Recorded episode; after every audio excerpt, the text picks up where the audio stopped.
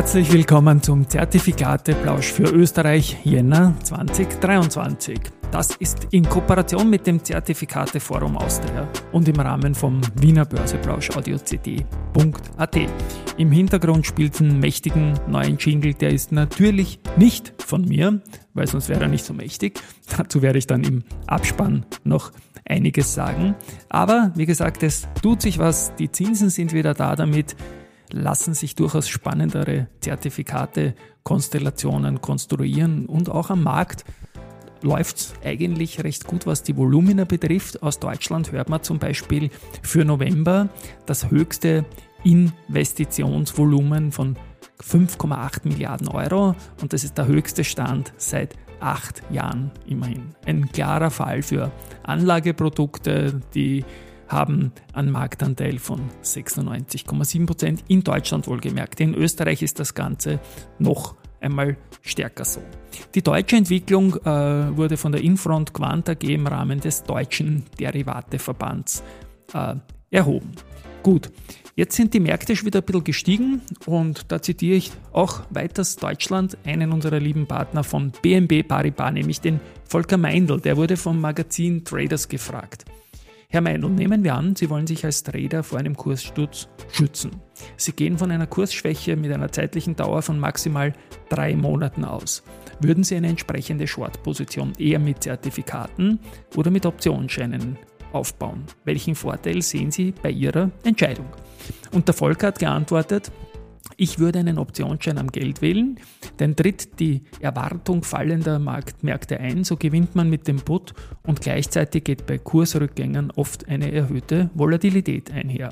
Der Schein wird also dadurch teurer und macht den Put doppelt interessant. Aber Achtung, rechtzeitig an den Ausstieg denken, denn erholen sich die Märkte, so geht auch die besagte Wohler runter und der positive Mechanismus, der dreht sich wieder um. Und auch das ZTV hat eine Umfrage gemacht, nämlich äh, die Frage war nach dem Selbstentscheidertum in Österreich. Und ja, der österreichische Zertifikatemarkt wird in einem hohen Ausmaß von Selbstentscheidern bestimmt. 36 Prozent der Personen, die an der Umfrage teilnahmen, gaben an, sich selbst eine Meinung zu bilden und alleine zu entscheiden. Die mit 64 Prozent überwiegende Mehrheit der Anleger bespricht die Anlageentscheidungen mit Personen des Vertrauens. 32 Prozent mit dem Berater, 19 Prozent innerhalb der Familie und 13 Prozent mit Freunden. Der Frank Weingartz, der Vorstandsvorsitzende vom Zertifikat der Forum Austria, sagt dazu Folgendes. Wir sehen ein typisches Merkmal des Zertifikate Markt. Wir wissen, dass viele erfahrene Anleger ihre Depots mit strukturierten Anlageprodukten absichern oder mit Zertifikaten kurzfristig die Performance optimieren. Andere wiederum wollen an Zukunftsthemen teilhaben, in die man nur mit Zertifikaten investieren kann. Solche Anleger nehmen diesbezüglich die Wahl des Zertifikates seltener Beratung in Anspruch für die Wahl. Auf der anderen Seite sehen wir, dass mehr oder mehr Sparer und Anleger in Zertifikate investieren wollen. Diese Gruppe nimmt das Gespräch mit Beratern oder die Services der Online-Broker sehr wohl in Anspruch. Ja, und gerade was dieses Selbstentscheidertum versus Beratung betrifft, baut sich da ein bisschen was Drohendes aus Brüssel auf und dazu habe ich gesprochen mit Thomas Liebig vom Sparkassenverband das äh, kurz anführen darf, ist drum, ja. so, ein, so ein Thema, ähm, ein Anreizbann.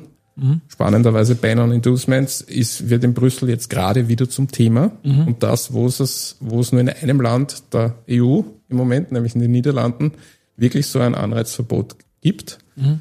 Äh, alle anderen Länder haben das nicht. In UK gab es das noch, aber gut, nicht mehr Mitglied der Europäischen Union, selbst gewählt. Ähm, und das wird jetzt versucht, sozusagen die Beratung für Wertpapier äh, Investments mehr oder weniger verpflichtend zu machen, dass man die kaufen muss. Mhm. Das macht aus meiner Sicht durchaus Sinn für professionellere Anleger, die jetzt sagen, okay, ich habe ein paar tausend Euro, möchte mich jetzt unabhängig informieren und irgendwie halt die besten Produkte sozusagen finden und das sind auch Kunden, ähm, die von privaten Beratungsfirmen sicher gerne genommen werden. Ja, klar. Die Frage ist aber, wenn, wenn man das nationale Ziel hat, den österreichischen Kapitalmarkt attraktiver zu machen und dadurch natürlich auch Kleinanleger in einem Fonds etc. motivieren möchte, doch ihr Geld vom Sparbuch, gute, gute Anlageform, wenn es gerade keine Zinsanstiege gibt oder keine, keine Inflationsverluste gibt, ähm, in, in Fonds zu investieren, auch mit niedrigeren Beiträgen. Ähm, dann wird aber die Frage sein, ja, wollen die 200 Euro ja. für eine Beratungsstunde hinlegen? Zahlt sich das aus für das Investment?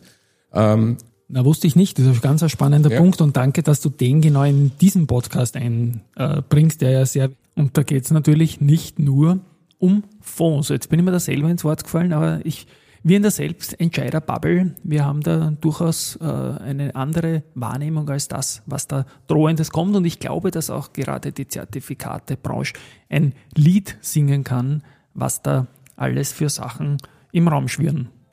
Ja, so viel zum Thema private Selbstentscheider oder Beratung. Keine Beratung braucht ein Fondsmanager natürlich und da habe ich zum Einsatz von Zertifikaten gesprochen mit dem Roland Neuwirth, dem Manager vom Advisory flexibel und los geht's. Jetzt du hier und da auch Zertifikate ein. Ja, Info.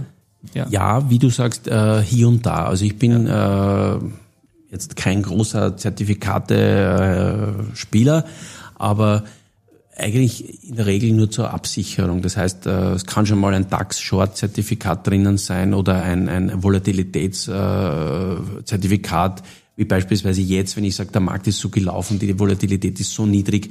Das ist in der Regel eine Phase, wo es dann irgendwann wieder mal äh, Schwierigkeiten kommen und da kann man sowas auch machen. Ja. Wunderbar. Du Genau, das war die Sicht von einem institutionellen, von einem Fondsmanager. Aufs neue Jahr muss man anstoßen und da tue ich momentan sehr, sehr viel mit Gurktal in diesem Zusammenhang. Und die Brigitte Dudley, die ist Kommunikation bei Gurktaler, macht ein bisschen Investor Relation und die war ja früher auch beim Zertifikate Forum Austria. Und mit der Brigitte habe ich Folgendes aufgenommen.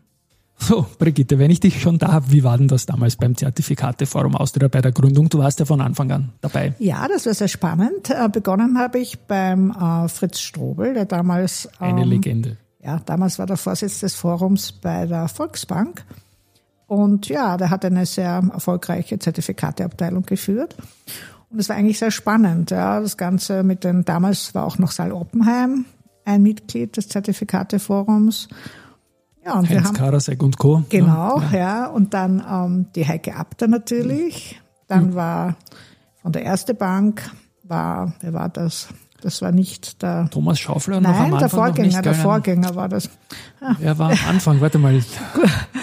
na, das war der Markus Kaller auch nicht. Der Bedram war dann eine Zeit lang da, der war aber auch bei EBN AMRO genau. zu der Zeit. Wer Nein, war? das ist eine gute André Frage. Albrecht ich kann mich ans Gesicht erinnern, den Namen ist leider nicht mehr. Das sollte man Wer nicht war ganz am Anfang sagen. bei der ersten? Das ist spannend. Das wäre jetzt ein Zertifikateforum-Quiz. Machen wir ein Quiz, genau. Na gut, weiter. Ja. Ja.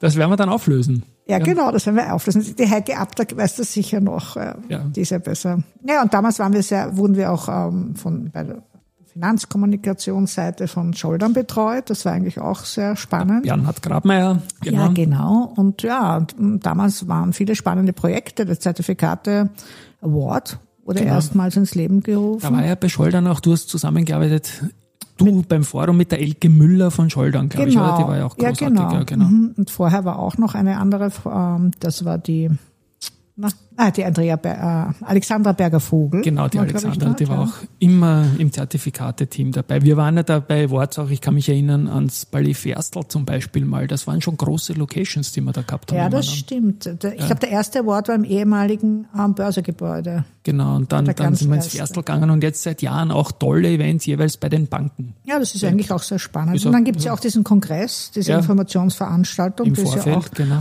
Ja, und dann gab es ja auch diese Ausbildung ähm, zum Zertifikateberater. Genau. Der wurde ja auch ins Leben gerufen. Und dann gab es auch Lehman, ne? Ja, Lehman ja. ist auch gekommen, hat uns alle ein bisschen auf den Kopf geschlagen. Aber fünf Jahre warst du, glaube ich, circa ja, dabei, circa oder? fünf ja. Jahre oder sechs Jahre sogar. Wobei ich ja gewechselt habe, weil der Vorsitz ist ja von der Volksbank dann gegangen zu Saal Oppenheim und von Saal Oppenheim zur Raiffeisen Zentrobank. Mhm.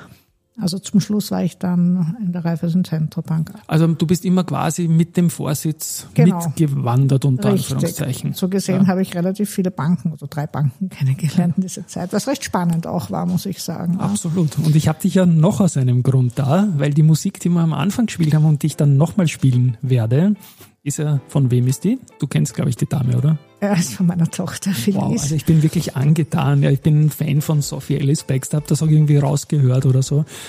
Schöne 80 Tunes auch und das, das vibet so dahin, das ist Traum einfach, ja. Ja, danke. Ja, ja, super, dass sie uns dafür die Genehmigung gegeben hat, dass wir das spielen können und, und ja, ich hoffe, man wird noch viel von, von ihr hören. Wir werden es auf jeden Fall in den Show Notes verlinken, ihr Spotify-Profil. Und ich, wie gesagt, ich bin angetan und ich spiele dann in Abspann auch noch eine zweite Nummer dazu. Das ist lieb. Ja. Danke, Chris. Wunderbar, Brigitte. Danke. Ciao. Ciao.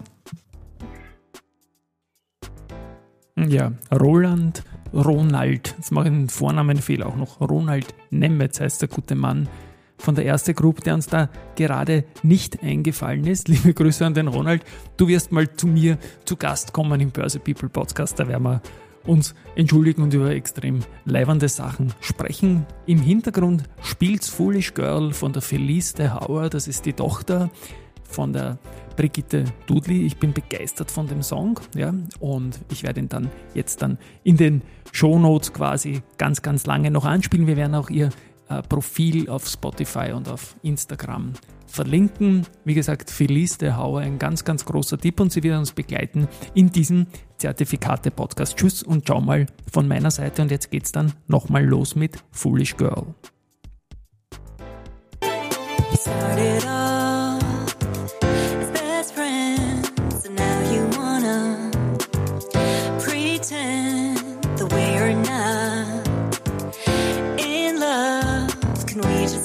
Playing with each other's hearts. Cause I know you want me like I want you to.